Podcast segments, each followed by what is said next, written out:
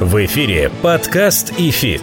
Первый образовательный подкаст о том, как в мире финансов научиться теории и применять ее на практике. У микрофона кандидат экономических наук, доцент ВАВТ и РАНХиГС, преподаватель ИФИТ Олег Абелев, преподаватель ИФИТ, участник фондового рынка России с 1995 года Алан Зарасов и основатель ИФИТ, участник финансового рынка в России с 1992 года Алексей Примак. Всем здравствуйте, всем добрый день. Меня зовут Олег Абелев. Вы на волнах подкаста «ИФИТ». Как всегда, напоминаю, наши средства обратной связи. Электронная почта 1 собака ру, два телеграм-канала «ИФИТ» и «ИФИТ Про». Наш канал в YouTube IF дефис Institute и наш сайт www.idefisinstitute.ru. Вот наши каналы обратной связи. Пишите, звоните, задавайте вопросы или критикуйте. Главное, чтобы это было конструктивно и аргументированно. Мы обязательно отреагируем. Ну и, как всегда, мы говорим в наших эпизодах, в рамках нашего подкаста о каких-то интересных, важных событиях, касающихся каждого на финансовых рынках в России и не только, и в мире тоже. И делаем это вместе с моим коллегой, преподавателем ФИТ Аланом Зарасовым. Алан, привет. Привет, Олег.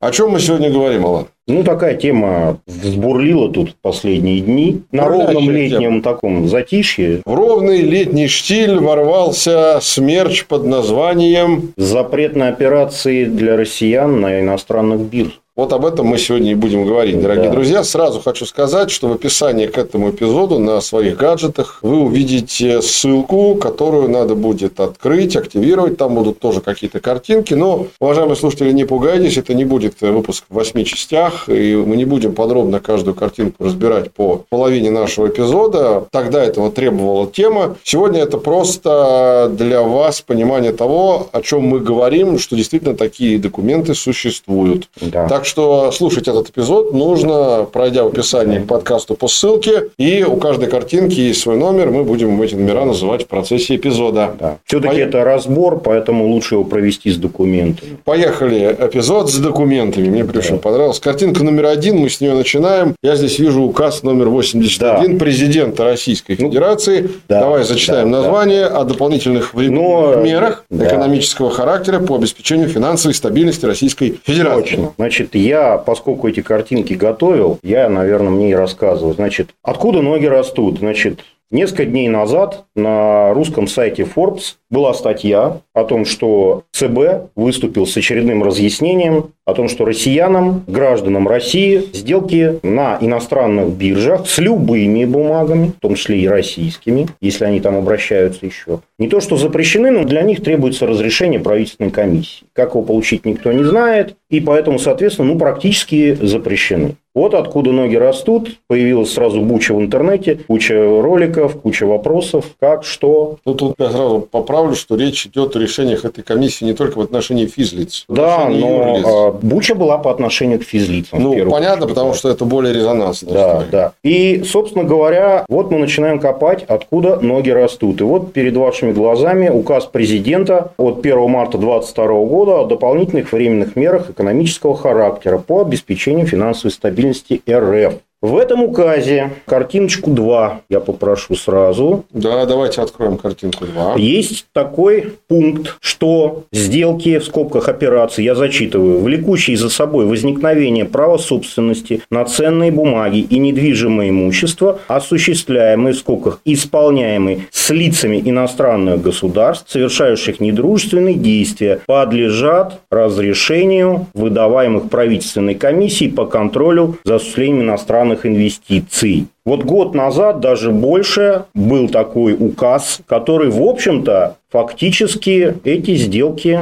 так сказать, ну не то чтобы налагал на них запрет, но он весьма существенно их ограничивал, потому что они подлежали разрешению. Угу. Вот. Что произошло дальше? Наверное, нам нужно картиночку 3 попрошу дать. Сразу после этого, 18 марта прошлого года, было официальное разъяснение Центрального банка номер 3ОР о том, что, и можно даже сразу картиночку 4, мы в этом разъяснении видим пункт 1.11, что ограничения, содержащиеся в указе номер 81 президента, который мы сейчас смотрели, не распространяются на сделки, операции, влекущие за собой возникновение права собственности на ценные бумаги и недвижимое имущество, осуществляемые, исполняемые резидентами России с лицами иностранных государств, совершающих недружественные сделки и действия, если информация об этих сделках раскрыта резидентами России налоговым органам Российской Федерации в соответствии с требованием законодательства РФ. Что имеется в виду? Теперь давай на русский язык. На русский, с бюрократического. ЦБ нам тогда сказал в марте прошлого года, ребят, если вы по этим сделкам, ребята, это валютные резиденты РФ, то есть те, кто имеет паспорт РФ, либо вид на жительство. Угу по этим сделкам предоставляете и Но информацию... не валютные резиденты, а налоговые резиденты. Нет. А вот валютные? именно на... Да, вот это мы в будущем обсудим. Все, окей. Давай. Да. Если вы по ним предоставите информацию в налоговые органы о ваших операциях, о ваших счетах, да, то вы можете эти сделки делать, если вы предоставляете эту информацию без разрешения правительственной комиссии, и никакие на вас штрафы не будут накладываться за нарушение этого валютного законодательства и так далее, и так далее, и так далее. Вот мы с этим жили год с лишним. Жили себе или жили, пока, так сказать, не появился уже в этом году новый указ президента номер 138. Угу. Я, наверное, попрошу дать картинку 5. Да, вот картинка вот. 5. От 3 указ марта. 3 марта 2023 года. Да. И сразу, это мы просто дали его как бы шапку, и сразу идем картиночка 6, что он гласит что сделки, операции после 1 марта 2022 года, я опущу здесь долгий этот бюрократический текст, осуществляемые с акциями российских эмитентов, полученных в результате погашения ценных бумаг иностранных эмитентов, удостоверяющих права в отношении таких акций, в скобках, при условии, что ценные бумаги иностранных эмитентов, удостоверяющие права в отношении таких акций, получены в результате прекращения исполнения обязательств по иностранному финансовому инструменту. Давай. Подлежат разрешению. На русский из бюрократического пункт этого указа президентского уже гласит нам о том, что те акции российских эмитентов, которые получены путем некого обмена финансовых инструментов иностранной юрисдикции, грубо говоря, имеется в виду АДР на российские акции. Угу. Только АДР или ГДР тоже? И ГДР тоже. То есть, если, грубо говоря, ты купил АДР или ГДР это, на иностранную бирже, глобальная или американская на российскую расписка. акцию, да, пусть это будет Лукойл или Газпром. Газпром. Это, естественно, совершается на иностранной бирже, и у тебя контрагент иностранное лицо, недружественное, и неважно, контрагент твой, юрик или физик, то такие сделки подлежат опять-таки, разрешению со стороны правительственной комиссии, либо Центрального банка, если контрагент банк. Угу. Ну, для физиков это правительственная комиссия. Мы же про физиков сейчас говорим в первую очередь. Таким образом, казалось бы, указ не затрагивает все иностранные бумаги. Он только затрагивает АДР на российские акции. Вот именно этот пункт. И вроде бы, ну, казалось бы, ничего страшного нет, потому что, ну, скорее всего, этот указ направлен на предотвращение неких спекулятивных операций по принципу «купил там», у иностранца там э, за дешево, да, да, подождал, и вдруг что-то там произошло, и произвел конвертацию и продал здесь дороже. Но Центральный банк снова выпускает разъяснительное письмо уже к этому указу. Мы идем дальше. Подкаст и фит разъяснение от 28 марта 2023 года о неприменимости того самого пункта 1.11 прошлого своего разъяснения. Да, давай пометим, что речь идет о пункте в документе, который в прошлом году был. Да, своего же разъяснения. Что имеется в виду? Идем уже на картинку 8. И он прямо пишет, в этой связи с датой вступления в силу указа президента номер 138 не подлежит применению под пункт 1.11 официального разъяснения Банка России от 18 марта 2022 года. То есть, вот этим своим разъяснением он отменяет свое прошлогоднее разъяснение, которое как бы разрешает. А давай мы еще раз посмотрим на принимающие органы. Значит, вот этот документ, в котором отменяется пункт прошлогодний, это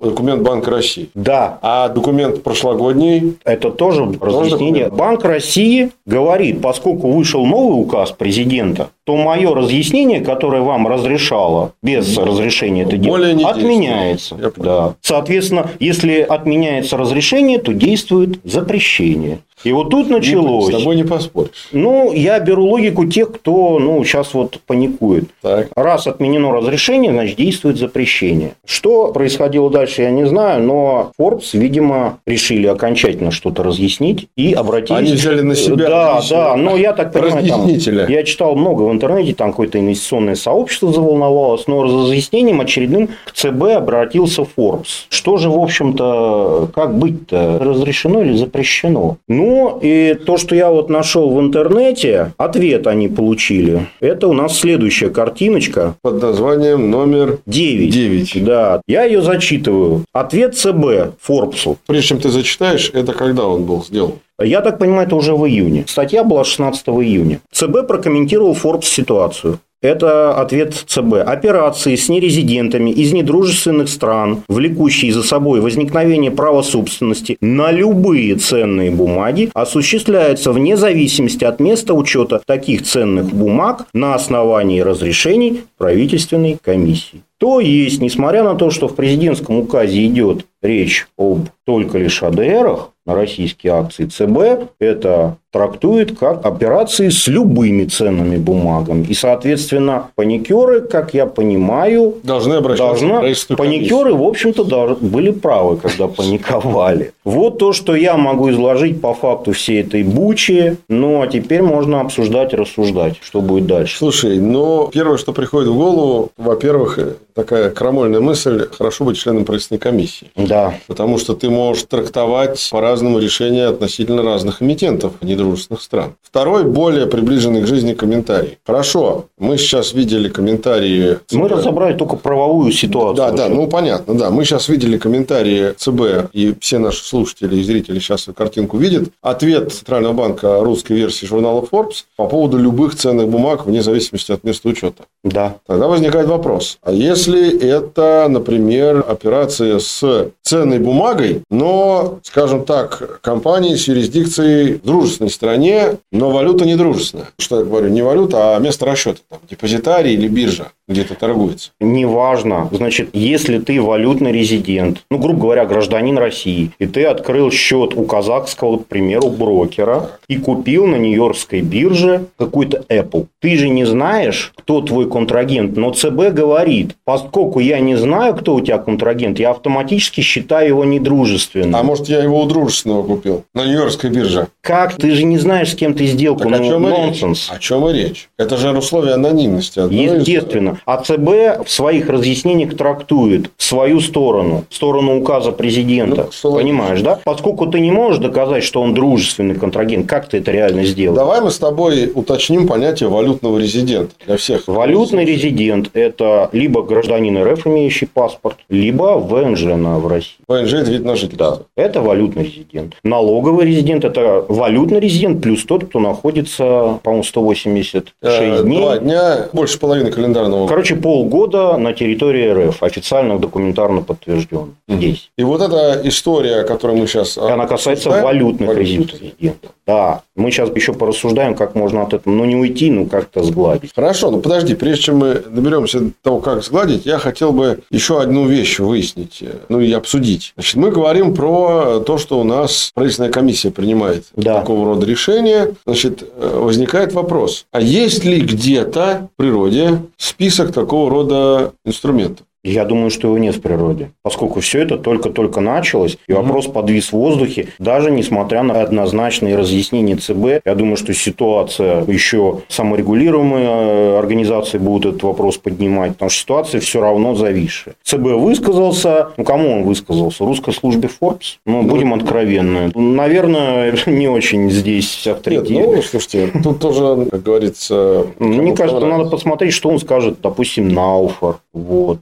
Вот таким более у нас сейчас на данный момент. Хорошо, давай э, тогда вернемся к вопросу в отношении того, к чему это все может привести. Это Вот все, правовую сторону мы это обсудили. все может привести к тому, что валютный резидент РФ, гражданин РФ, который работает, покупает, продает ценные бумаги на западных биржах, неважно даже какие, может быть, даже это некие какие-то российские там АДР, но факт то, что он делает это с иностранным недружественным контрагентом, нарушает валютное законодательство, указы президента, соответственно, соответственно, он может попасть под штраф. Не знаю, какие пока. Ну, о мерах ответственности речь пока не идет в этих А, правах. Ну, это нарушение законодательства валют. Ну, скорее всего, так, если подходить формально к э, мере ответственности за какие-то валютные нарушения, то там ответственность довольно широко трактуется, от административной до уголовной. Все зависит от величины, размера. Я не юрист. Я знаю, что нарушение такого рода законов как минимум штраф, который может быть очень солидный и Ну, свести хорошо, на нет давай, да, давай не будем значит, э, говорить о том, чего мы не Да. знаем. Меня интересует другое. Вот слушают нас простые розничные инвесторы сейчас. Как им у быть? которых на счетах, пусть они даже не квалифицированные инвесторы, они когда-то купили какой-то Apple, как ты выражаешься, и этот какой-то Apple у них до сих пор на счете. Понятно, что они не могут его докупить, они только могут его продать. Чего им делать? И я на поверхности вижу некую, не сказать, чтобы лазейку, ну, хоть что-то, которое может хоть как-то что-то сгладить. Пока вот эта ситуация в непонятном, подвешенном состоянии, значит, мы говорили о валютном резидентстве и о налоговом, да? И надо тут вспомнить уточняющее письмо прошлого года ЦБ, которое говорит о том, что, окей, работайте, покупайте на западных биржах, но отчитывайтесь, приносите налоговую инспекцию отчетность вашу и платите, соответственно, налоги. Но давай вспомним, что не налоговый резидент России, но валютный резидент не обязан отчитываться в налоговой инспекции. Не обязан, да. да, он обязан отчитываться там, где он находится, в другой стране. Так вот, если ты не отчитываешься в налоговую, то никто и не знает. Тут делаешь какие-то там сделки на зарубежных биржах. И поймать тебя практически невозможно. Выход, соответственно, такой. Если вы, уважаемые слушатели, зрители, ведете активные операции на зарубежных биржах, ну, вам, наверное, надо на полгода выехать и стать налоговым нерезидентом. Тогда у вас не будет обязанности отчеты об этих сделках предоставлять в налоговую. Соответственно, об этих сделках вообще никто в России теоретически знать не будет. Сейчас люди начнут чемоданы собирать. Ну, я понимаю, что это не выход, да, и я не Господь Бог, я не юрист, я только лишь финансист. Я вот вижу этот способ. Либо я предлагал бы, допустим, юрлицо открыть в том же Казахстане, от юрлица работать. Ну, вопрос, удастся ли это сделать сейчас в текущей Ну, ситуации ну, гражданину РФ. В Казахстане, а почему нет? Не знаю. Ну, это, и, и там да, уже можно работать, пожалуйста. Да, это вопрос Второй э, выход. уже вторичный. Как это делается? Варианты мы с тобой обсудили. Подкаст и фит. А у меня другой вопрос. Хорошо, допустим, мы говорим о том, что надо стать налоговым нерезидентом России. Но для этого просто надо выехать на полгода. И я понимаю, значит, становясь налоговым нерезидентом России, тем самым ты автоматически теряешь определенные льготы налоговые на другие налоги. Естественно. То есть это тоже нужно учитывать. Да, но это имеет значение только для тех, у кого очень серьезные инвестиции на западных биржах. Ну, я думаю, что такие люди есть все равно Ну, в России. есть, да. Возможно, им будет выгоднее, чем здесь подавать сведения и попадать на штрафы. А вот если у меня незначительные инвестиции на недружественных биржах, Ну, что мне никаких- делать? Ну, Нужно да, ну, вот сейчас полгода? вообще ситуация подвешена. Я бы подождал. Не паниковал, не распродавал все. Но если ЦБ выскажется, так сказать, ну, уже совсем однозначно, да, он, конечно, однозначно высказался, но я бы все-таки не считал вопрос решенным. Но если уж ЦБ, так сказать, еще раз подтвердит, да, уже там, я не знаю, каким-то профучастникам или саморегулируемым организациям, ну, тогда, если у человека нет возможности вот выезжать ради всех этих сделок, да, и ради своих инвестиций на Западе, ну, наверное, тогда надо сворачивать, если он законопослушен торговлю. Продавать просто бумаги. Ну, да, я не вижу другого выхода. Ну, в общем, да, наверное, тут многое будет зависеть от размера портфеля. Давай так, вот факторы, которые влияют на ситуацию с возможным запретом. Значит, статус валютного резидента, статус налогового нерезидента, Да, размер портфеля, да.